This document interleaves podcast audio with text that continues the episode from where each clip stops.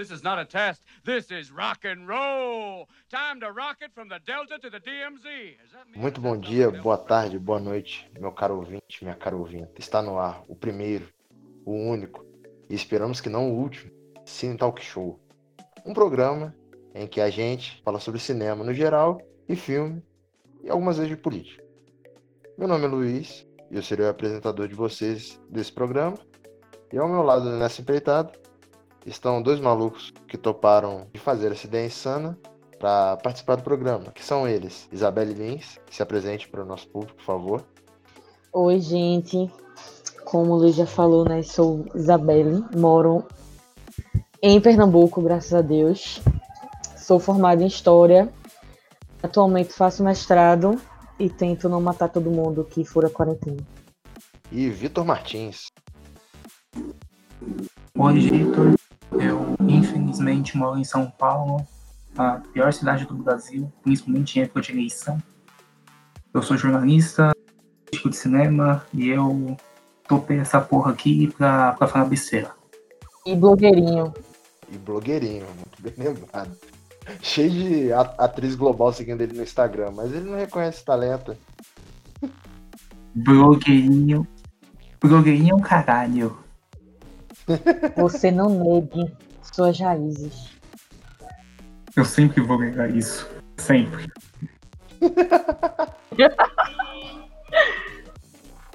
então, é... o nosso programa ele vai funcionar da seguinte forma.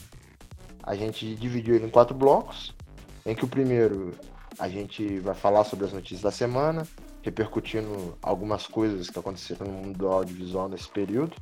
Já no segundo bloco é o assunto principal, em que a gente aborda um filme, uma série, uma filmografia, ou o que vier na mente da gente no meio da semana pra gente fazer isso aí. Já no terceiro, que eu particularmente acho que vai ser o nosso carro-chefe aí, porque é bizarríssimo. Vai ser o Momento White, em que a gente vai trazer uma notícia bizarra ou aleatória de alguma coisa que se relaciona com o cinema e a gente testa uns comentários mais a fundo ao invés do que a gente faz no primeiro bloco. E por último, não menos importante, as recomendações da semana, em que cada um de nós deixará uma indicação para você, meu caro ouvinte e minha cara ouvinte. Então, sem mais apresentações, vamos então para a primeira parte desse nosso programão cinematográfico. Então, sem mais demoras, vamos para o nosso primeiro bloco, nossas notícias da semana.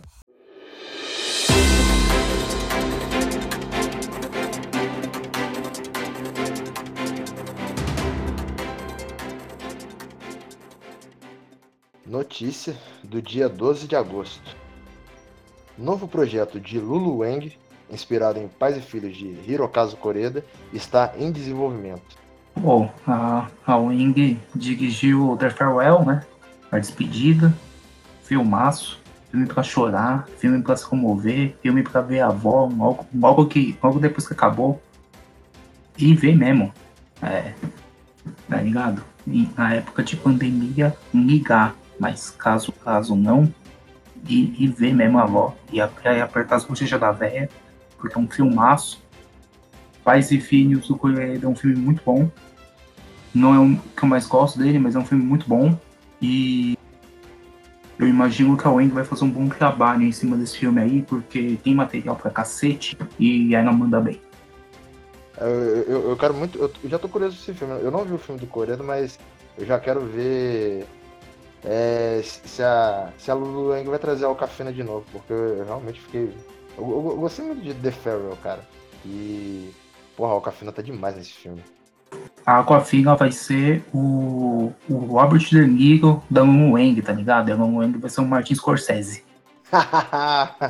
é, eu, tenho, eu tenho certeza disso. Ela vai fazer uma caganhada de filme com a, com a Lulu Wang, Bergman te ouça. Eu quero, eu quero descobrir quem vai ser o Radiota da.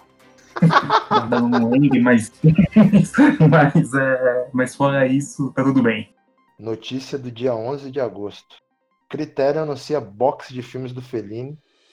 Essential Fellini, como foi nomeada, e custará algo em torno de 200 dólares. Passa essa, é muito cult.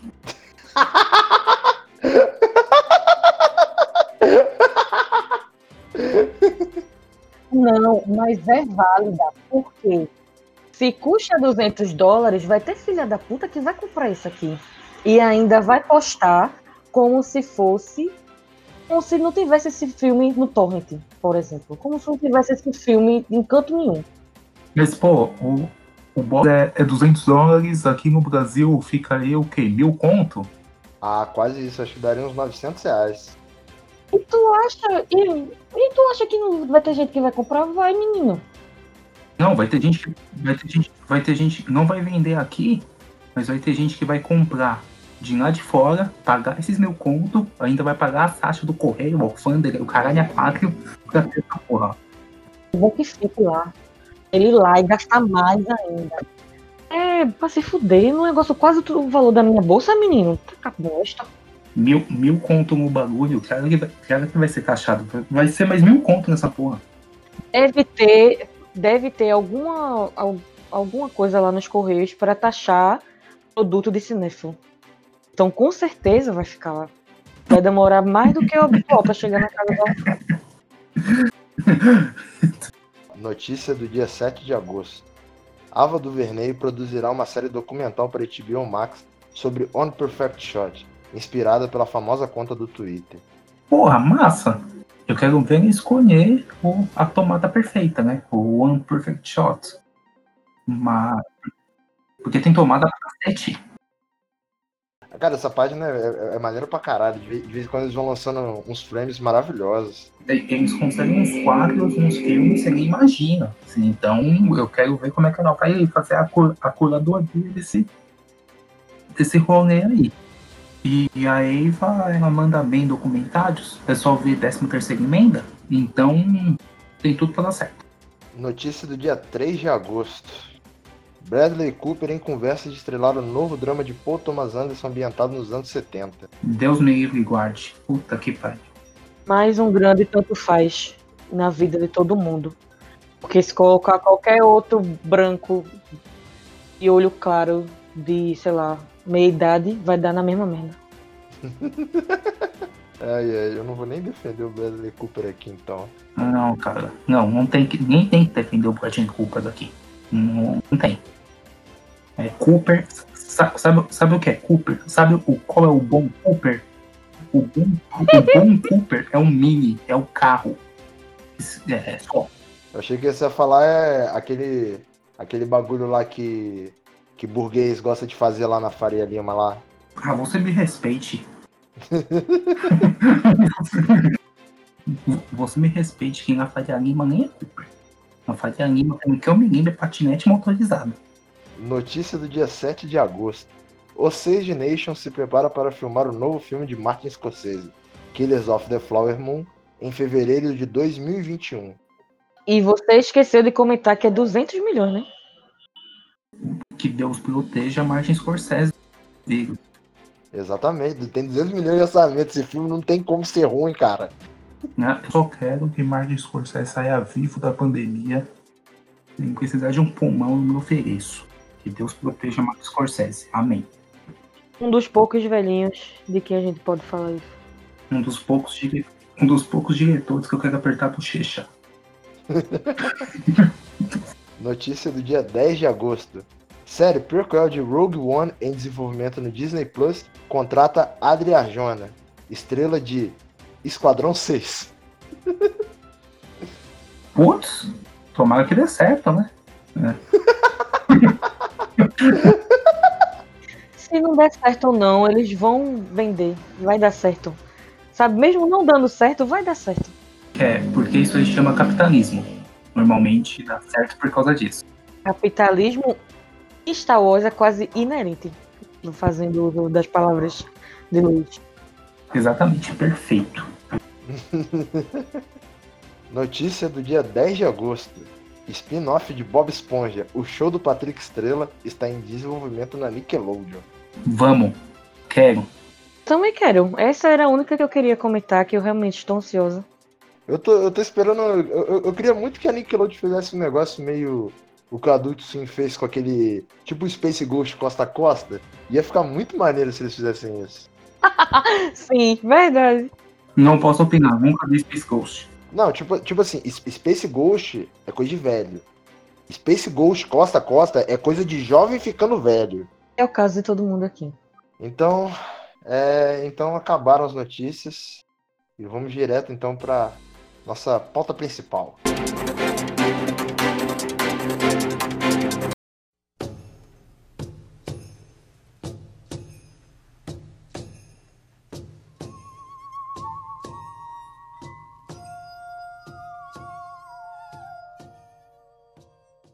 Randall Patrick McMurphy, um prisioneiro, simula estar insano para não trabalhar e vai para uma instituição para doentes mentais.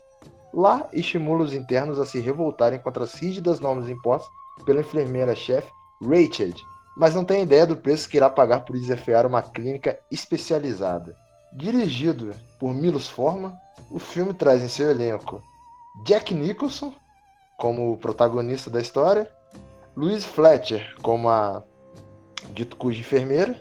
E é bom a gente lembrar que o filme é de 1975 foi o, é, foi o penúltimo filme a ganhar o Big Five do Oscar, que são as cinco categorias principais: melhor filme, melhor direção, melhor ator, melhor atriz e melhor roteiro. E tem, e tem uma história muito engraçada sobre esse filme, que o, o Kirk Douglas ele é um dos produtores do filme. E na época ele ele tava vagando por um sebo assim e tal. Aí ele achou o livro, porque o filme é adaptado de um livro do, se eu não me engano, do Ken Casey. E ele pegou o livro no, nesse sebo e tal, deu uma folheada assim, achou maneiro pra caramba e tava tentando financiar para transformar em filme e tal. Em um primeiro momento, ele até iria estrelar o filme, só que ele abriu mão e falou que só ia produzir. Vocês sabiam dessa história? Eu não. Provando que aqui tem informação. Sabia não. Aqui tem informação. Nossa, não fazia a menor ideia. Então, pro, pro, pro, nosso programa inaugural, né? A gente. A gente escolheu falar sobre o Estranho no Ninho, porque a gente tá. Quando a gente estava organizando isso aqui, antes de ser Cine Talk Show, o nome do nosso programa aqui, a gente tinha decidido que seria Cinema Cômio. Aí, pô, nada mais justo de a gente fazer Cinema Come, Manicômio, Estranho no Ninho. É. A gente, pô, pode ser que dê certo. Só que aí mudamos o nome do programa, aí não tivemos ideia de do que, que a gente poderia gravar e ficou por isso aí mesmo. Porém, não menos importante, Estranho no Ninho, um baita filmaço. É... O que vocês acharam do filme? Primeiro eu queria agradecer a explicação, porque eu tinha esquecido porque a gente escolheu esse filme. Honestidade é tudo nesse programa. Vocês vão, vocês vão aprender isso. É, se, se, tiver mais um, vocês vão aprender que a honestidade e sinceridade três é algo muito frequente. Deixa eu falar primeiro, porque depois de Vitor eu pareço uma retardada. É... Foi a primeira vez que eu vi o filme. E, bom, como eu tinha falado para Vitor, eu tinha medo de Jack Nicholson quando eu era pequena. Talvez ainda não tenha recuperado totalmente, porque ele parece que ele não atua nesse filme, não é mesmo? Aquele sorrisinho dele. E eu realmente posso ler sem sinopses, eu não vou achar que ele estava fingindo que não tinha nenhum problema mental. Aí, não, cara, tipo, tipo você falou esse negócio do Jack Nicholson aí. Ah, tem, tem, uma, tem uma parada nesse filme porque eu, eu, eu sou um puta fã do Jack Nicholson, acho ele um cara foda pra caralho. E, tipo, esse filme aí, se eu, se eu não me engano, acho que é o primeiro Oscar que ele, que ele ganhou. Não tô lembrado agora, vocês me corrigem se eu estiver errado.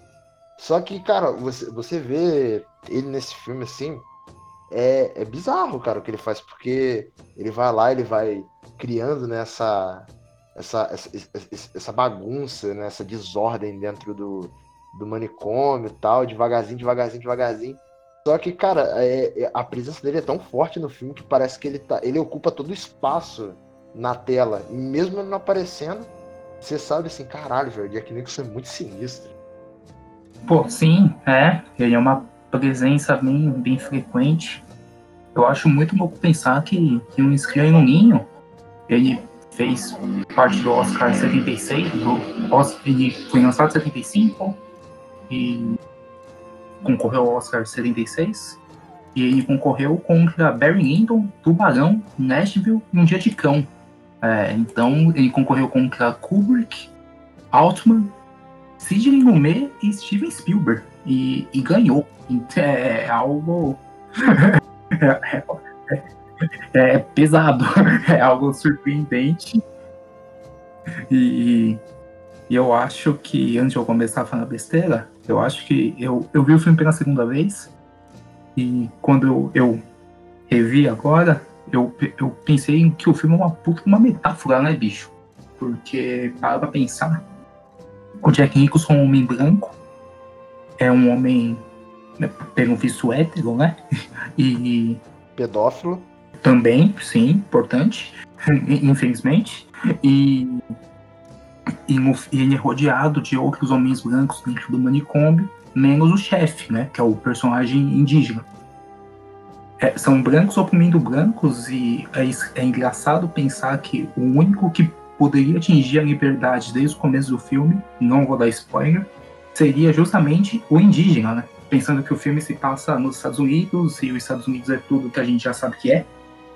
E, pessoalmente, dos cinco filmes que eu citei que concorreram a esse Oscar, o Scream não é meu preferido, por mais que eu goste bastante. Eu gosto muito mais de Tubarão, porque aqui é porque é entretenimento, eu gosto de, de, de, de, ver gente, de ver gente morrendo, eu gosto, eu gosto do terror, tá ligado? É, é, é, é disso que eu gosto mesmo, eu gosto do tubarão arrancando metade de uma pessoa num barco e, e com o final do filme fica tudo bem, todo mundo vai pra praia. É, é, é Metáfora do coronavírus, inclusive, ó. Exatamente, metáfora do coronavírus, essa porra, é, o, Spielberg é quase um deus por ter previsto tudo isso, e, e porque é disso que eu gosto, porém esse aí é bem legal, cara, é, é, bem legal, é bem, é bem divertido, a cena do basquete, pessoalmente, os caras os cara jogando basquete na quadra, ninguém sabia o que fazia, um bando de louco correndo, louco literalmente falando, o que então, é, é uma loucura, é uma loucura. Eu adorei o jeito que o chefe faz a, os pontos. É assim, sabe? É o melhor time.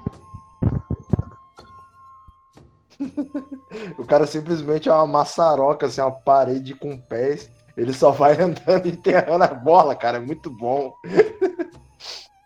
E é, e é muito louco que a passada dele é larga, né, cara? Então ele, ele dá tipo três passos e atravessou a quadra. Ele dá mais três passos e ele volta bloqueado. É muito louco. Cara, tem, tem, um, tem um negócio nesse filme aí que. Ah, eu, eu, eu, eu, revi ele também. Eu tinha visto ele uma vez há, há uns anos atrás. Aí eu fui rever ele, né, pra fazer o programa aqui. Aí eu, eu, eu fiquei pensando no negócio, porque o, o chefe, né, no, no filme ele é apresentado pra gente como um, um indígena que é surdo-mudo. E, tipo, conforme o filme vai passando, a gente vê que não é bem assim. Não, não vou dar spoiler do que, que acontece, mas, tipo, tipo assim, é, se sair um spoiler, você não fique puto. Porque o filme é de 75 e, porra, 2020. E, já se passaram o quê? 35 anos? Não, 40.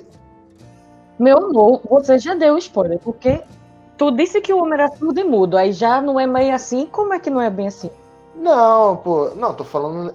E meu amigo, se, se, fica, se a pessoa ficar puta, eu sinto muito. Segue em frente, tem outros filmes. Quem é que vai ficar puta com um filme de, de, que, sei lá, 30, quase 50 anos? Misericórdia. Vai ficar puto com o Bolsonaro. Oxi. Cara, é, é, é porque, tipo assim, a, a galera que fica puta com um spoiler de um filme de 75, eu aposto que é o, é o mesmo tipo de gente fica discutindo a porcaria da, do Titanic lá, se cabia ou não na porta, tá ligado? Esse, esse é o próprio tipo de cinéfilo que tem. Porque fica, ai, nossa, não sei o que, não sei o que lá. Ah, não vai, faça-me um favor, porra. É a galera que fala do som da arma no espaço durante a guerra no Star Wars. É, nossa, é, é horrível, cara. É precisão, precisão não vejo Interestelar, apesar de ser muito maneiro. E a história é uma merda. Bom, gente, eu me despeço por aqui. É, não tem como dividir a mesa. eu dividi a mesa com alguém que gosta de Interestelar. É, muito obrigado pela participação e até mais. Não, tá, brin- brincadeira. Eu não gosto, não. Eu gostava. Eu fui rever, achei uma porcaria. Mas enfim. É, voltando pro, pro assunto aqui. Cara, eu, eu, tava, eu tava percebendo um, um, um negócio agora revendo o filme, né? Que tipo, eu, eu não sei se eu, se, eu- se, eu, se, eu, se eu tava drogado, se eu sou drogado, ou se eu tava vendo coisa. Hum, é sério que a gente vai entrar nesse assunto? Spoiler, é sim. Não, não, não. Só, só- não, só tô, só tô fazendo um, um comentário aqui. Aí, e, e- e, tipo, eu, eu, eu, eu, eu tava enxergando o filme com uma, com uma ótica meio assim de. Vamos dizer assim, uma questão de. Que o Jack Nicholson, ele, ele é um, é um personagem que, quando ele chega no hospício, ele, ele ganha, né, o carisma da galera tal, porque ele, é, vamos dizer assim, ele é normal, entre aspas, né? E os loucos lá, os internos, ele, eles ficam assim vendo o cara desafiar o sistema, tá ligado? Ele vem com esse, esse meio discurso rebelde e tal. Aí ele dá um propósito, né, pro, pros internos. E eu, eu posso estar posso tá vendo coisa, como já disse. Aí, eu, co- conforme o filme foi passando, eu, eu- fiquei vendo que fica esse embate do Jack Nicholson como rebelde, né, que quer as mudanças, quer tratamentos melhores para os internos, é, quer saber, igual a própria questão dos remédios lá, que os internos vão tomando remédios, eles não sabem o que estão tomando, a- os funcionários do, do hospício só falam, não, toma, isso vai te fazer melhor e tal. Só que o Jack Nicholson não, ele fala, não, mas como assim isso vai me fazer melhor? Aí fica meio que esse embate de, do, do rebelde contra o autoritarismo, tentando derrubar isso. É, esse, para mim, o que eu percebi revendo dessa vez é esse choque, né? Que, que, que acho que se você partir desse, desse meu ponto de vista, o final do filme é até bem triste, porque lamento pelo spoiler, o Jack Nicholson ele é fritado pelo, pelos enfermeiros e enfermeiras lá e vamos de certa forma assim, ele vira um louco. Só que aos olhos do, do, do, do grupo de, de especialistas da saúde lá, ele é mais um, é mais um ali dentro. O, vamos dizer assim, toda a revolta dele não deu em nada porque ele se tornou mais um, mas por causa disso a cena final do filme tem um impacto muito forte. Eu, tô, eu, eu, eu, falei merda ou vocês concordam, vocês concordam discordam de mim aí? Eu concordo e vejo muito por esse lado de que, tipo, até que ponto eles tinham o conceito de liberdade, porque a liberdade, como ele próprio viu, alguns estavam ali conta própria, né? Eram voluntários e tal. Porque achavam que não conseguiam viver em sociedade e aquele lugar, aquele ambiente hostil era o único que eles poderiam ser eles mesmos a partir de tratamento com remédio e tal. E chega Nicholson e mostra que tipo a liberdade é muito mais, muito maior do que aquilo. E vai mostrando para eles que a liberdade que eles acham que eles têm pode ser mais. Tanto é que o que me chamou muita atenção é quando eles é, vão lá pescar no barco e momentaneamente não aparentam ter deficiência, é, doenças mentais, não aparentam ter limitações mentais e que, tipo, eles conseguem ser pessoas, conseguem se divertir, conseguem ter uma, uma vida longe daquele ambiente. E quando eles voltam a viver naquela rotina que é o que a enfermeira sempre. Eu tenho certeza que eu vou ter pesadelo com essa enfermeira, inclusive. Porque é muito triste. Assim, né? A gente sabe que isso acontecia, acontecia aqui no Brasil, ainda acontece, que tem a luta dos psicólogos sobre essas coisas de um manicômio e de que como esses profissionais eles não eles precisam ter é, podar a liberdade dos pacientes para que eles consigam achar que estão exercendo o trabalho deles. Então, tipo, o personagem principal vem e quebra toda essa lógica de rotina, de liberdade de trabalho. Não, pô, faz sentido. Eu, eu, o que ambos falaram faz sentido. Eu acho que outra cena que serve como exemplo, fora do barco, é a da votação para ver o jogo de beisebol. É. A da segunda votação, porque a primeira acaba que, que dá merda, a enfermeira consegue barrar, Mas a segunda não. E a segunda representa um, um ponto de virada no personagem do chefe que é muito importante. Que se a pessoa, se o público ainda não tinha sacado que o chefe não era aquilo que aparentava ser, é naquela cena que mostra que o chefe não é aquilo que aparentava ser. É, então, pelo menos ali naquela cena, para mim, é onde eu, eu saquei, revendo, que o chefe seria o único que poderia de fato sair dali. O único que tinha a possibilidade real de sair dali era o chefe. O, o, nunca, nunca foi o Jack Nicholson. É, nunca foi o personagem do Jack Nicholson, por mais que ele fosse mais ativo, o, talvez até o, o mais problemático de, de todos ali. É, nunca foi o personagem dele. Nunca. Sempre, sempre foi o personagem do chefe.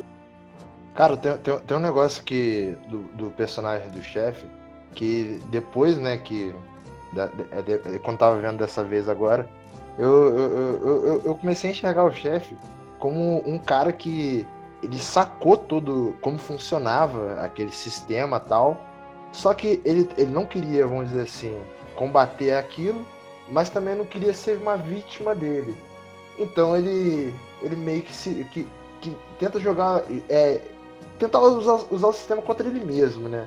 Só que faltava, né, essa essa fagulha assim que pra, pra, pra, pra acender mesmo, pra acordar ele assim, fazer um baque assim, pam, pum.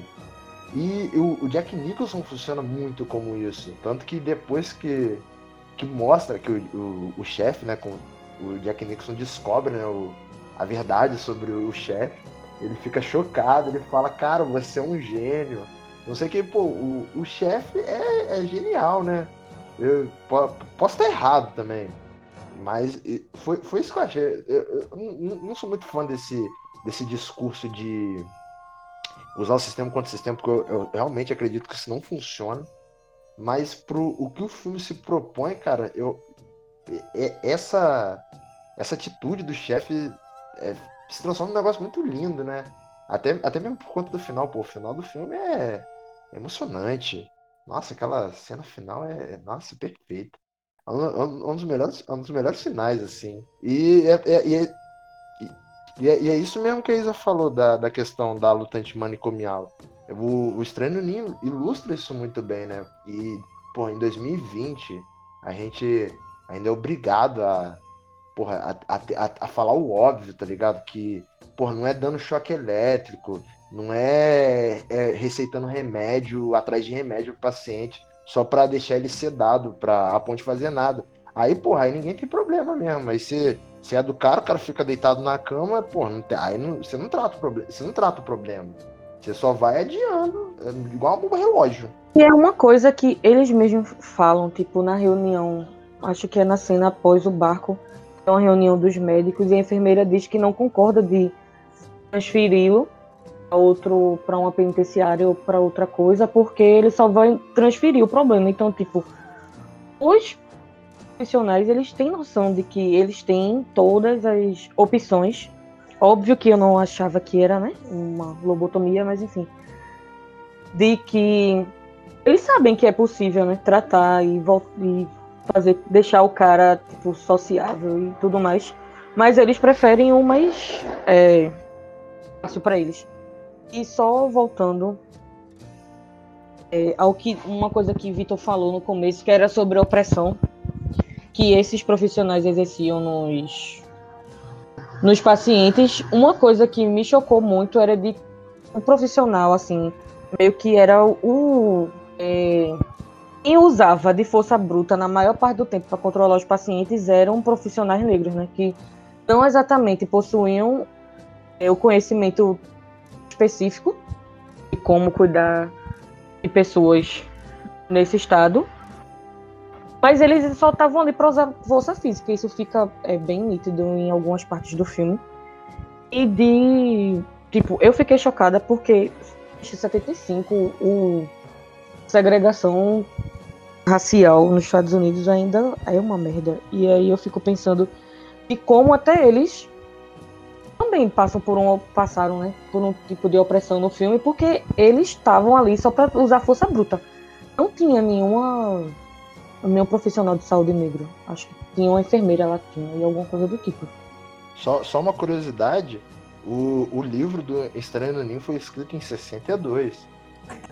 É triste pensar que cê- é, o Estranho no Ninho conversa muito com o bicho de sete cabeças da, da Anaís Bodansky. Não sei se vocês já viram esse filme, mas é com, com o Rodrigo Santoro. Ele é, o, o pai dele o interna no manicômio e tal. É, Por causa de um cigarro de maconha. Exatamente. E é, é, é, e só por causa disso, né? É, só, é, só por causa disso. E o Estranho no Ninho conversa muito com, com esse filme, que é, ou o oposto, no caso, já que o bicho de sete cabeças é, é mais novo. E enquanto vocês falavam, eu tava pensando que, pô, o chefe, na real, seria o estranho ali, né? Entre, entre todos aqueles da, todos aqueles ali que estavam juntos, todos, porque o, o chefe era o único, de todos ali, era o único diferente. Não só fisicamente, mas mentalmente, em motivações, em ideologias, em tudo. O chefe ali era um ninho. Nem, nem o personagem do Jack Nicholson era tão um ninho como o chefe é, era dentro daquele grupo ali de, é, de 18 homens ali. E o chefe era é, é, ele era o escrevinho e ele tava. Eu não sei se ele sempre foi consciente disso. Mas ele tá muito claro no filme que ele se tornou consciente disso em algum momento da, da passagem dele por aquele, por aquele local. O que, de novo, apesar de ser uma cena engraçadíssima, faz a cena do basquete ser muito emblemática.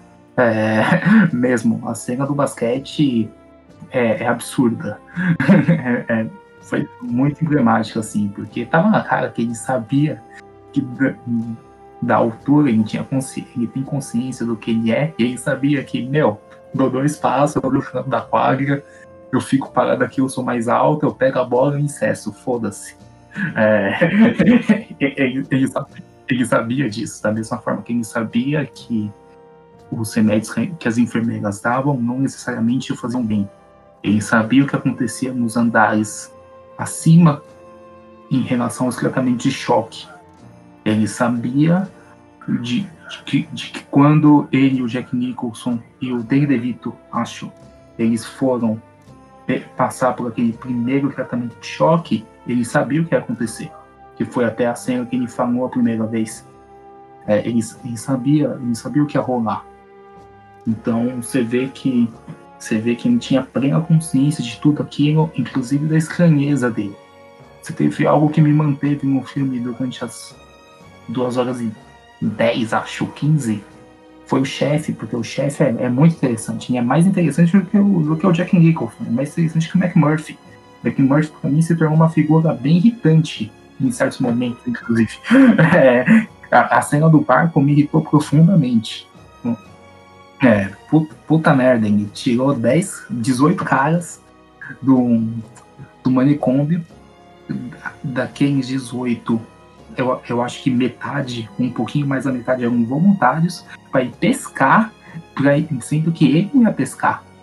Ele ia ficar com a minazinha lá. Então, é, é, porra, puta que pariu, irmão. Você quer, você quer falar de liberdade? Você quer, de fato, fazer com que seus colegas de, de manicômio percebam que, que ali tá errado? Ou você quer usar eles como uma ferramenta para seu próprio benefício? Então, o personagem do chefe é, é o mais interessante pra mim. Cara, in- inclusive, eu, eu acho que o. Eu, eu, eu acho que é, é- essa, essa, essa questão da, do chefe ser o no ninho, assim, melhor dizendo, é, a gente percebe isso quando o Jack Nicholson, né, como, como, como eu já falei antes, ele, ele, ele toma lá o eletrochoque e tal, sofre uma lobotomia e fica fritado. A partir do momento que o chefe vê ele fritado, é, é, ele percebe que você pode se revoltar com aquilo, você pode tentar humanizar os pacientes, você vai ser mais uma vítima do próprio sistema. E, tipo, o che- é- é- é, na, na hora que o, o chefe vê que o Jack Nixon, vamos dizer assim, falhou, entre aspas, ele, ele percebe que, que e- a- aquele lá não é o lugar dele. Tanto que. Eu, eu- já cansei de falar da cena final desse filme, cara. Eu nem vou falar de novo. Cara, você tá falando da cena final, sendo que a cena inicial e a final são a mesma. Sim, só que, só que a cena final tem aquela, aquela carga literal, vamos dizer assim. Tem, tem- tem o peso, lógico. Mas é interessante que as duas cenas são as mesmas e ambas fecham um ciclo que talvez seja o mesmo e que não seja o Jack Nicholson. Porque a, a gente também. É, é porque a gente também não conhece a história a fundo dos outros. A gente. É, por exemplo, o, algum daqueles do- dos internos pode ter sido um Jack Nicholson no passado que fritou e ficou ali. O Jack Nicholson pode ter sido mais um que tentou se rebelar contra o sistema e falhou. Sim, sem dúvida. Só pra ilustrar a cena final de que Lu estava falando, que era tipo, em relação ao chefe, é, em resumo, é o famoso tô fora, pego minhas coisas e vou embora. Pega a minha bike e vou embora. Cara, eu tenho, no, no final do filme, eu não tinha percebido isso a primeira vez que eu vi, não. Tem uma, tem uma hora, assim, um pouco antes da metade do filme, que o, o Jack Nicholson ele faz uma aposta ali com, com a galera, né? Assim, pô, vocês duvidam que eu levante isso aqui e jogo? Eu aposto 10 dólares. Aí ele tenta levantar, aí ele não consegue. Ele fala, o que importa é tentar. E o, o final é o, é o- é o chefe, né? Levantando. É, é- é- é um bebedouro, não é? Se eu não me engano. Isso, é. Isso. É, ele levantando o bebedouro e tal, aí você fica assim, caralho, cara. É, é- é muito legal, porque o Jack Nixon falava muito disso. Eu vou levantar, eu vou destruir isso aí, e a gente vai tomar um gelo lá no bar da puta que o pariu e tal. E, porra, é mu- muito lindo. É, vemos o grau de emoção do nosso apresentador, né? Quando ele fala do, disso aí, tem o único e simples fato de ele ter citado álcool na série em questão. É, é algo muito. É algo que será muito frequente. Ó, eu, eu parei de beber, gente. Tô há 15 minutos sem beber. Se Deus quiser, eu fico mais 15. Vamos, vamos ver aí. Não, é um recorde. Então, é, vendo as notícias sobre o filme, porque eu botei no Google, né? Obviamente, para ver se tem alguma coisa recente. Vai ter uma série da Netflix chamada Ra- Rated. A nova série, que vai ser dirigida por Ryan Murphy, que também dirigiu American Horror Story, eu acho. Porque, enfim, nunca sei dessas coisas. É, apresentou uma série de fotos e mostra a, a ambientação da série, que vai ser nos anos 60, e que vai retratar o início da carreira da enfermeira Rachel e já tem a segunda temporada confirmada, sendo que a sua estreia vai ser na Netflix ainda em setembro. E pelo que eu vi das fotos, tá bem legal. Provavelmente vai ter alguém, algum caso que ela vai assim, acompanhar de perto e vai mudar todo o que ela acredita da profissão. Enfim, mais uma série que eu vou colocar na minha lista e não vou ver. Mas é isso. Tá aqui, porque aqui tem informação.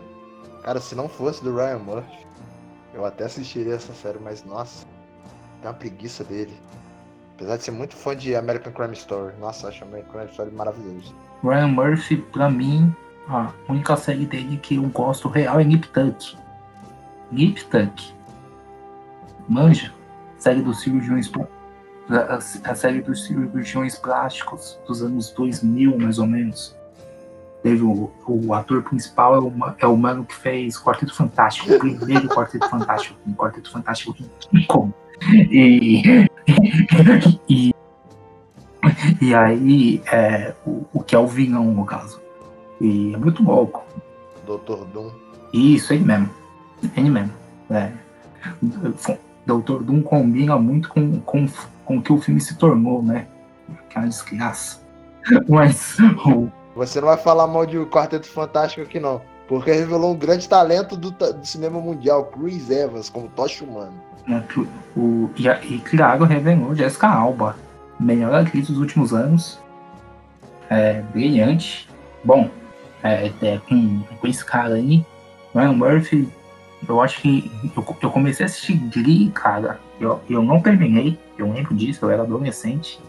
Eu assisti Field recentemente, que é da treta do, com a com a Peggy Davis, com a, com a John Crawford. É, é, eu gostei da, de Field, cara. Eu achei legal. Não, Field é legal, mas Field me manteve na série por causa de Susan Sarandon, Faria e Jessica Lange.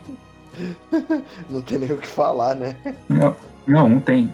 Não tem o que falar, pô. Então, é. Vamos. Vamos então pra parte da avaliação do filme. De 0 a 5, quanto que vocês dão pra um estranho no ninho? Eu dou 4. Porra. Eu, como eu disse, eu gosto do entretenimento. O meu negócio é. O meu negócio aquele Oscar era ter dado pra tubarão. Porque tubarão é, é maravilhoso. Então eu dou 4, mas eu gosto bastante do filme. E eu vou rever em algum momento da vida.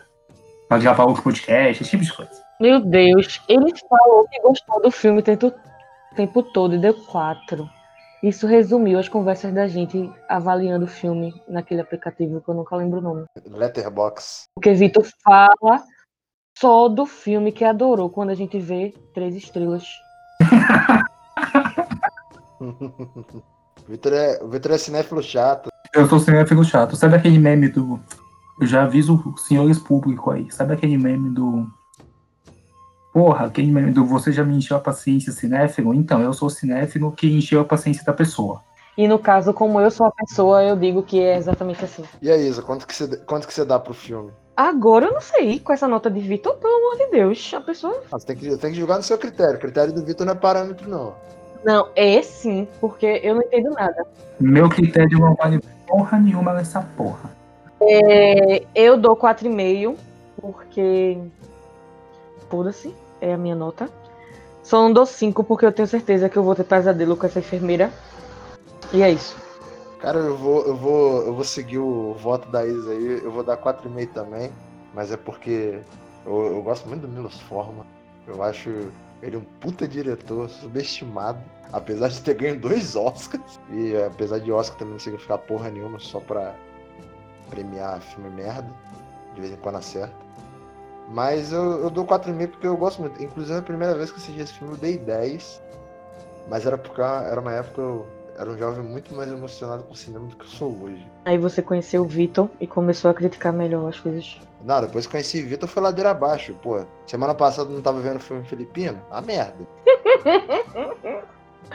Ai, meu Deus.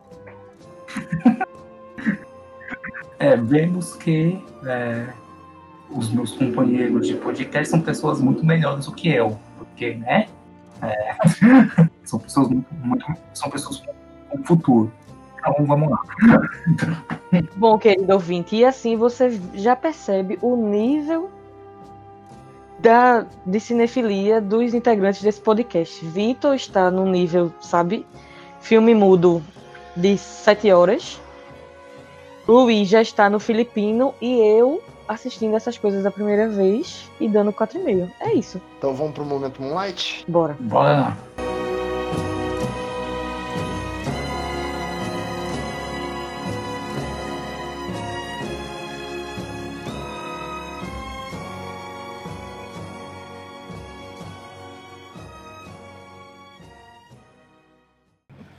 Academy Award for Best Picture. Come on. La La Land.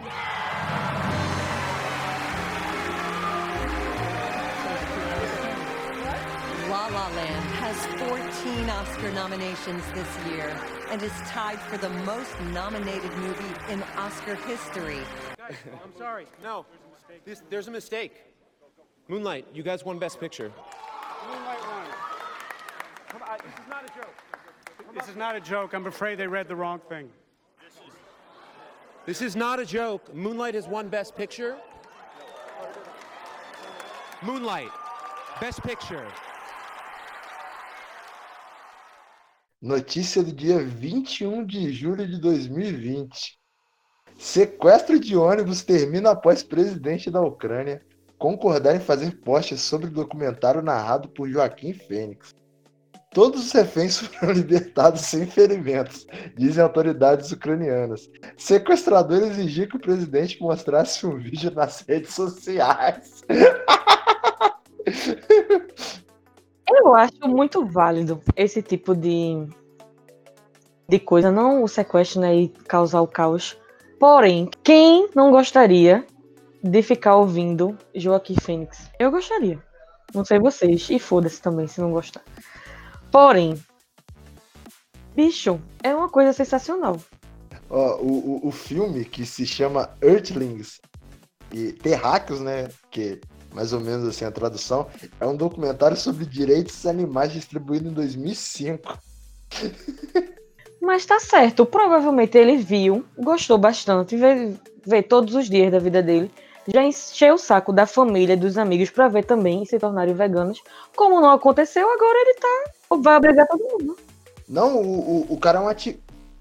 O cara é um ativista do, dos direitos animais, dessa, dessa parada assim, meio essa pegada meio eco-friendly, tá ligado? Ele. E não, então, não, só que olha só, o, o cara, ele sequestrou o ônibus, ele tava. Ele tava regado de arma, tá ligado? Tinha três fuzis, uma porrada de granada. E antes disso, ele tinha sido preso é, por 10 anos, se eu não me engano, é, por conta de uma acusação parecida. Eu vou julgar. Eu não vou julgar. Porque meu sonho é armar os índios do centro do, do Brasil para lutar contra fazendeiro. Eu não posso falar nada. Eu fico só pensando numa coisa. Isso aí é essa notícia recente, né? Então vamos lá. Imagina Joaquim Phoenix e Roland Mara em sua humilde residência na cidade. Comendo hambúrguer vegano. Vendo roupinha de bebê, porque ela tá grávida. Exatamente. Imagina a estatueta do Oscar na sala, assim, do Oscar dele, bem, muito em um local de destaque. Aí chega no zap do, do Joaquim Fênix essa notícia. Imagina a cara do Cabra. Eu fico, eu, eu fico pensando muito nisso. Imagina o Cabra vendo no, vendo no PassaZap essa notícia aí do desse, do, desse sequestro, desse rolê. É, eu só queria saber a cara dele neste momento. Na real, eu acho que a Rooney Mara deve ter recebido a mensagem no zap e deve ter mostrado para ele, o que para mim faz a série ser muito melhor. Mas. porque provavelmente ele não tem zap. É, então, justamente, porque, porque exato, perfeito. Porque provavelmente ele não tem zap. Por mais que eu imagino que ele tem um iPhone, mas provavelmente não tem zap. Então, é, eu, eu fico imaginando a cena, assim, tá ligado? Deve ser, deve ser incrível. Cara, tem, tem, tem um negócio muito engraçado nesse sequestro, né? Que o, o presidente da Ucrânia, né, pro, pro nosso ouvinte ou nosso ouvinte aí que não é muito familiarizado com a política ucraniana, o presidente da Ucrânia é um comediante que ficou famoso na TV porque ele fazia paródias do presidente. E se candidatou à eleição, ganhou, né? Caralho! Sabia dessa não. Não. Tem caso pior do que o Brasil, talvez. Olha aí.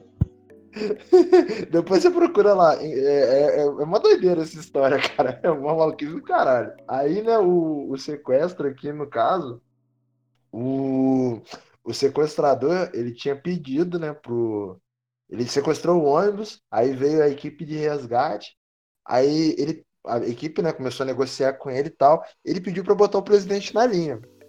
Tá, a equipe foi lá, botou o presidente na linha. Aí foi quando ele falou assim: é o seguinte, é, eu quero que você publique um vídeo nas suas redes sociais recomendando esse documentário e se você fizer isso, eu solto você fez. Aí o presidente falou: não, beleza, eu topo. Só que para eu fazer isso, eu preciso que você liberte pelo menos três reféns. Ele, não, beleza então. Foi lá, soltou três reféns. Aí o presidente foi lá, gravou um vídeo comentando, recomendando esse documentário, né? Postou no Twitter e na sua página no Facebook. O, o, sequestrador se entregou, foi preso e meia hora depois disso tudo o presidente apagou os vídeos. Pô, ligeiríssimo, né? Esperto. Mas, Luiz, é, o estrago já tá feito, porque se tem print, tem vídeo. Então o presidente já se lascou, porque todo mundo já sabe o que ele fez. Porra, mano, o presidente é ator de série. Eu tô chocado. Eu pesquisei aqui. É, o cara eh, fez uma série chamada Servo do Povo, na qual ele interpretava o presidente da Ucrânia. ele foi um dos atores do programa comediante chamado Kiev à Tarde e teve e ficou muito popular com isso. E, e de acordo aqui, ele satirizava a, real, a realidade ucraniana e o ultranacionalismo ucraniano. É, eu, eu estou surpreso. É incrível. Eu, eu confesso que eu achei aqui uma história muito, muito boa. Muito boa. Vale um filme. Daqui a uns anos, quem sabe aí, ó, dirigido aí por um. Pelo o carinha lá do Guerra Fria lá, o pai, o Paulus. Não sei falar o nome dele. Não, mano, que, que, que dirigido por esse cara aí? Nem ferrando. Dirigido. Porra, você tá me falando de, de um de comédia é, dirigido por um, por um diretor de drama? Não, pô, calma lá, vamos lá, vamos dar um diretor certo pra isso aí.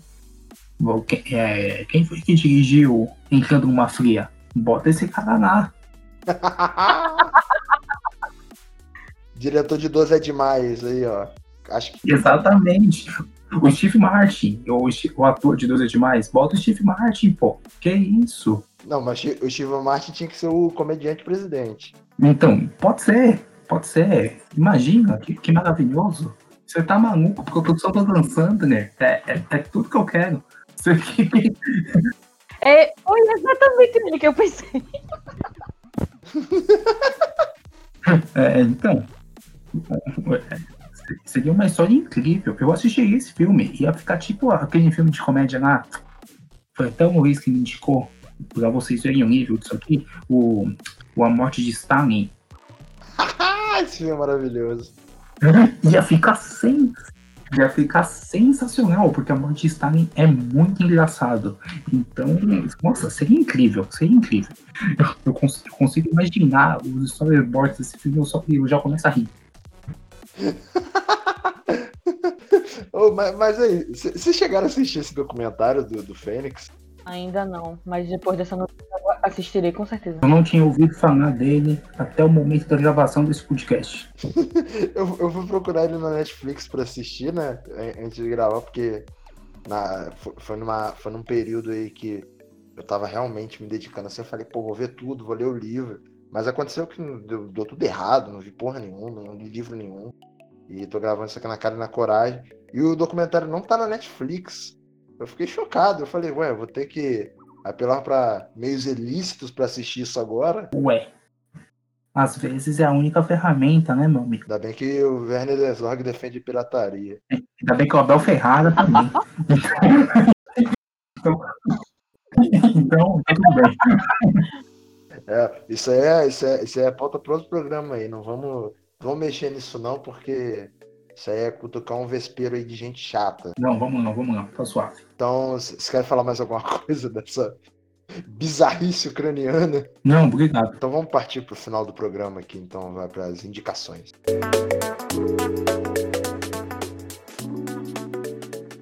Então, gente, é, já que nos aproximamos aí do final de, do primeiro programa aí, é, que vocês querem deixar aí pro, pros nossos ouvintes? Pô, eu indico a Morte de Stalin. É, sério, real. A Morte de Stalin é um filme fantástico. É, é do é do Armando Iannucci, acho. E, e basicamente conta a história de, imediatamente de quando o, o Stalin morreu e mostra as pessoas, os, os companheiros dele que ficaram vivos, brigando para ver quem vai ocupar o espaço do cara na União Soviética. Só que conta tudo isso com de uma forma muito engraçada. É um filme de comédia. É de chorar de rir. É muito bom. Eu indico esse filme aí. Isa? Eu estou em dúvida, né, agora com o que eu vou indicar, porque eu pensei em uma coisa mais séria e vocês vão perceber que eu sou meio chata. Enfim, o livro que eu indico é A Integração do Negro na Sociedade de Classes, do sociólogo Florestan Fernandes. O livro é o resultado da tese de doutorado dele apresentada na USP, é uma das teses mais famosas de 64, que consolidou, consolidou ele como o maior sociólogo do país. E é, o livro trata sobre a virada crítica de como os pesquisadores do país tratam o negro desde a vinda deles forçada da África para ser escravizada aqui nas colônias até eu acho até o início da Primeira República. E é isto. Muito bom. Eu vou eu vou deixar minha indicação aí já para para não se sentir isolado. É, eu vou, vou, vou, deixar a indicação do documentário brasileiro, se chama Holocausto Brasileiro, dirigido pela Daniela Arbex, que também é autora do livro, e pelo Armando Mendes, que eles retratam, né, eles recontam a, a história de um, um genocídio que ocorreu no hospício de Barbacena, do, dos internos, né, dos pacientes psiquiátricos, e onde o, os pacientes sofriam é, eram relatadas torturas, eram humilhados e até assassinados. Isso aconteceu no Brasil, se eu não me engano, na década de 60 ou 70, foi por aí. E é, é, um, é um caso pouco falado na mídia e tal. Até hoje a, a galera meio que não é, desconsidera essa parte aí da, da história da, dos manicômios no Brasil, né? Porque hoje tá, tá voltando muito isso essa questão do manicômio, só aqui com o nome de clínica terapêutica. Se, você, se vocês não, não, saberem, não souberem o que, que é isso, dê uma olhada aí no Google. É, inclusive, se vocês quiserem se aprofundar nisso, eu sugiro vocês procurarem o, o deputado pastor Sargento Isidório e pesquisar o, o, é, o nome dele, é, como que o nome dele tá ligado a essas coisas. Esse é só um dos um, um dos deputados que é essa bandeira pró-internação, pró essa porra toda, e a gente sabe que não é bem assim, só que na nossa história tem esse capítulo tão triste aí. Então é isso, acabou o programa? Acabou, acabou o programa. Tá na hora da tchau. Então, gente, sigam a gente nas nossas redes sociais aí, arroba Cine Talk Show. É, estamos no Instagram, no Twitter. É, e quem sabe no Facebook, se a gente não tiver preguiça de criar uma página lá, mas eu acho muito difícil a gente migrar para lá. E divulguem para seus amigos e tal. É, vocês gostaram, vocês mandem, é, mandem um feedback para a gente nas nossas redes sociais. Ou vocês podem mandar seu feedback na, na nossa, na nossa caixa de e-mail, é, cinetalkshow.gmail.com. É, você, tá, você pode mandar suas sugestões, ideias de tema, é, comentários, feedback, se você gostou, se você não gostou, se você odiou, se você achou uma meta, se achou terrível, se achou uma desgraça. Você fala pra gente que a gente quer saber também. E valeu. Se, se gostarem aí, sigam a gente nos nossos perfis pessoais. Minha conta no Letterboxd é Luiz P. Castilho. E Vitor, Isa. Mais alguma coisa? Eu tô procurando qual é a minha no Letterboxd, mas é Lins Isabelle. Bom, minha conta no, minha conta no Airbox é Victor Martins C, assim como em todas as outras redes. Então, bora trocar meme e, e falar de tubarão. Valeu, galera. Então, boa noite para vocês. E assistam muitos filmes que não são cultos. Valeu.